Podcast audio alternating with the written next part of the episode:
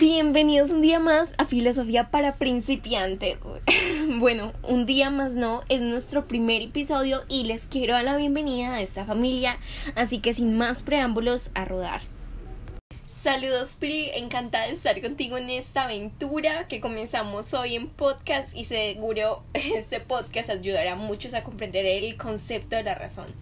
Eh, hola María, un placer estar contigo. Comencemos. Dale. Bueno, has escuchado la razón, el arte de pensar para llegar a una conclusión o formar juicios de cualquier cosa. Evolutivamente, esta idea es tomada de Wikipedia. la idea de la razón ha aparecido como fundamental para comprender al ser humano, tanto así que nos hemos definido nosotros mismos como Homo sapiens, hombre pensante o hombre que piensa. La posibilidad que tiene el ser humano de procesar información y emplearla para elaborar juicios o llegar a conclusiones y pensar usando la actividad mental es simplemente fascinante.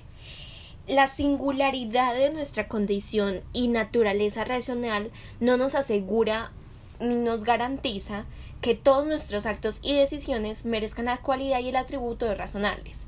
Por lo tanto, y llegamos a esta conclusión que ser racional no quiere decir que se tenga siempre la razón. Bueno, María, hay que tener en cuenta que de todos los seres vivos, solo los seres humanos son animales racionales. Por ejemplo, tú nunca vas a ver un, un perro, un gato, un caballo pensando. Lo que pone en manifiesto la superioridad racional de la humanidad como diferenciación. Ahora bien, la singularidad de nuestra condición y naturaleza racional no nos asegura ni nos garantiza que todos nuestros actos y decisiones merezcan la cualidad y el atributo de razonables. Eh, María, bueno, Pili tiene razón. Ser racional no quiere decir que se tenga siempre la razón.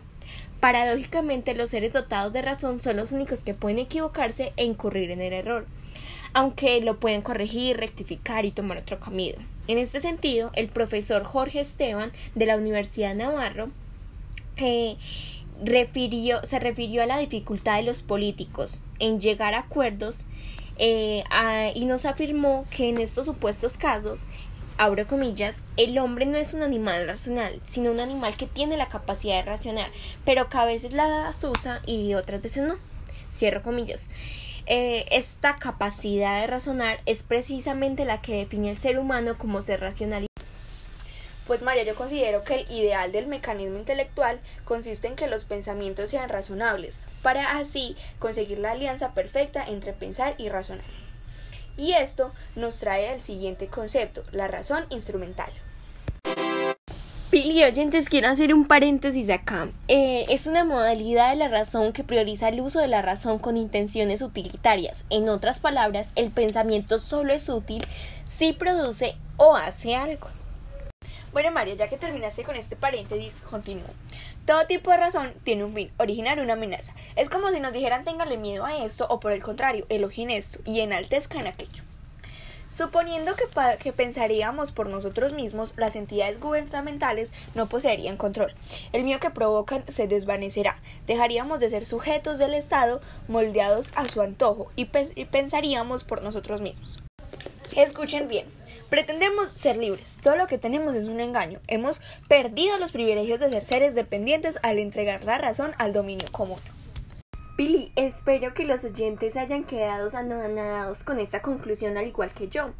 Y los argumentos que tenemos para avalar esta conclusión son los campos de concentración, la Inquisición, la Revolución Esclava, el atentado del 11 de septiembre de 2001 y lo más aterrador de todos estos y muchos más genocidios y terror y atentados terroristas son no son las muertes. La mayor parte de las masacres de la, de la humanidad han tenido como patrocinador la razón, genocidios justificados por la superioridad racional de la humanidad.